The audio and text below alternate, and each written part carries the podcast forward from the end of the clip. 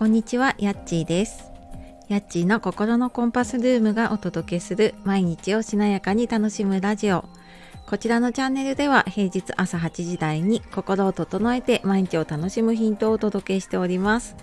本日もお聴きくださいましてありがとうございます。えー週の真ん中ですね、えー水曜日いかがお過ごしでしょうか？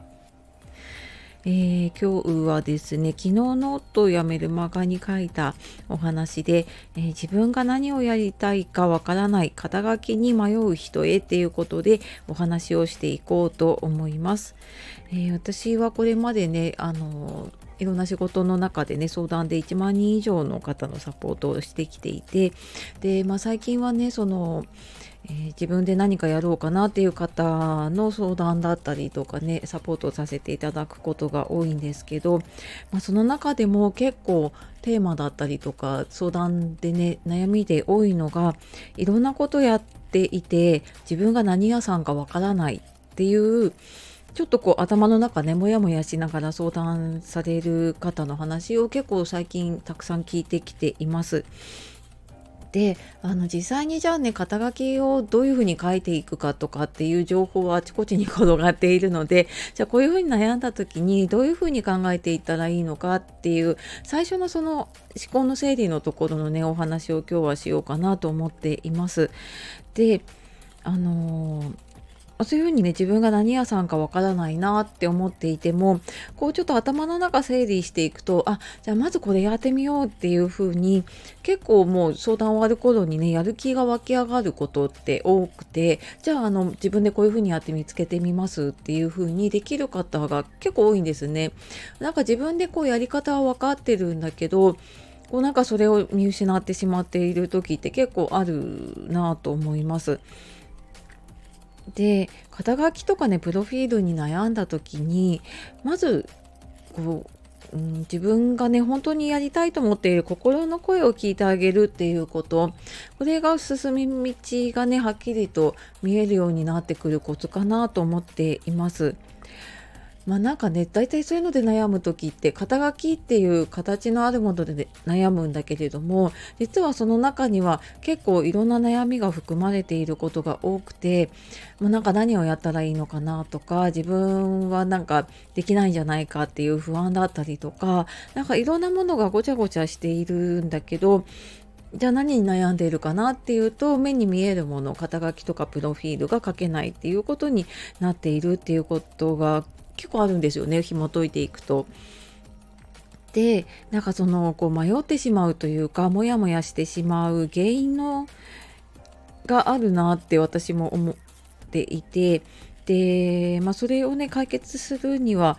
うーんまずこう肩書きってこういうふうに書かなきゃいけないっていうのって誰の言葉なのかなっていうのを考えてみてほしいんです。肩書きとかねプロフィールはちゃんと書かなきゃいけないよとかなんかそうしないと見てもらえないよっていうのはこれってあなたの本心ですかね？まあもちろんねあの適当に書いて 書いたものよりはあの自分なりにね考えて自分を表現する言葉で相手に伝わるようなものを書いた方がいいっていうのは大前提なんです。でもこうやって書かなきゃいけないとかこういうことは書いちゃいけないっっていうふうに型にはまって書こうとするとそこにあなたらしさっていうものが失われていってしまいますよね。でなんかそうなっていくとあれ私は何をやりたかったんだっけってなる負のループにねはまってしまうっていうこと、まあ、私もこれねよくありました。でよくあの SNS とかでね見かけるこう右へ習えでこう同じような方の投稿文が流あのなんていうのかパターンの文が並んでいたりとかプロフィールとかもこう似たような書き方で並んでいることってありますよね。でまあ、もちろんその中に自分らしさを出しているっていう人もいるんだけどただもうあの言われたからっていうこれがいいからっていうのであテンプレート通りに書いたんだろうなっていううんものもね結構たくさんあるなと思っていてなんかそうするとパッて見た感じがみんな同じに見えちゃうんですよね。なんかあのまあ、それはねアイコンだったりいろいろ違いはあるんだけれどもなんかもったいないなって私はね見てて感じるものがあります。でこうなっちゃうのって私たちって正解のないものって不安になっちゃうのでつい正解を探してしまうことって多いですよね。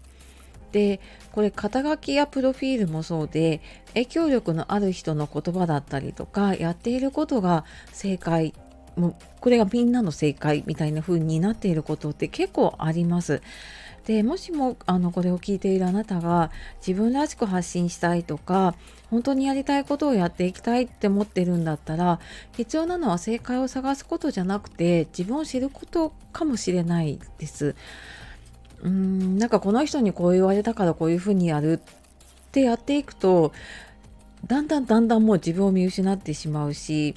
でそこであれ私どうしたらいいんだろうっていうふうに一人で考えてるともう自分のこう思考の枠考える枠ってもう限界があるのでその中でこう思考がねぐるぐる回っていっちゃうんですね。なのでまずなんかその何が正解かっていうよりは自分がどうしたいかっていう自分を知るとか自分にとっての正解っていうのを見つけていくっていうのがあのここからね抜け出す鍵になると思います。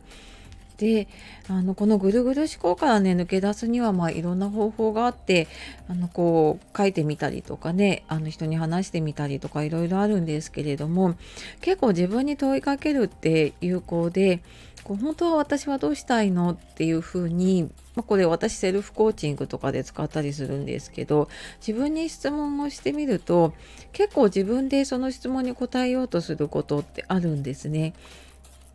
で、まあ、それでもやっぱり自分の枠の中から抜け出せないぐるぐるしてるなっていう時はやっぱり人に話してみるとねあの一人で気づけないかったことに気づけることもあります。それは他の人のね質問でふとした時に自分の思考の枠が外れたりとかちょっと広がったりすることもね結構多いので。で私もこうフリーランスになって4年目で本当にね自分の肩書きとかプロフィール何書いたらいいのかたくさん悩んでもう数えきれないぐらいね変えてきています。でまたちょっと今年入ってからねいろいろ見直さなきゃなと思っているところであの今もちょっとね考えているところなんですけどあの起業とかフリーランスってこう会社員の時みたいにこう会社名とか会社の肩書きみたいなのがないので本当になんか名刺とかプロフィールに書くものって迷いますよね。でなんかねそれだけこう、うん、会社とか役職がねあるだけですごい社会的な信用が得られてたんだなっていうのは私もね会社辞めてからすごい思いました。でなんか自分がやってることとか発信していることあこれでいいんだって思えるようになっていくと多分自分でもうこうこれだって思える肩書きというかもう自分の中ではこれでやるっていうのが決まってるので自然とこうあじゃあなんか肩書きこれだみたいな風にねなっていくんじゃないかなって思っています。でまあなんかこんな風にね私もこう考え方を変えられるようになったんですけど、まあ、実はあの会社辞めてから6年間自分のやりたいことが分からずに結構悩み続けていました。で高額な講座とかねコンサル受けても全然自分で仕事をしていくことに自信が持てずにいたんですけどなんかこんな風にちょっと思考の枠だったりねあの捉え方を変えることで好きなことをね仕事にすることもできるようになったなって思ってます。でこうやってね自分自分の迷子というか自分迷子から こう抜け出したね経験をもとに私コーチングとかをやっているのでで公式 LINE からもあの相談を受けたりとかあとやりたいこと形にしたい方向けのメール講座なんかもやっています。まあなんか何からやったらいいのかどうしたらいいのかなっていう時にはねあのご相談やあとメール講座の方でねお待ちしております。はいでは、えー、今日は自分が何をやりたいかわからない肩書きに迷う人へということでお話ししてきました。最後までお聴きくださいましてありがとうございます。では素敵な一日をお過ごしください。じゃあまたね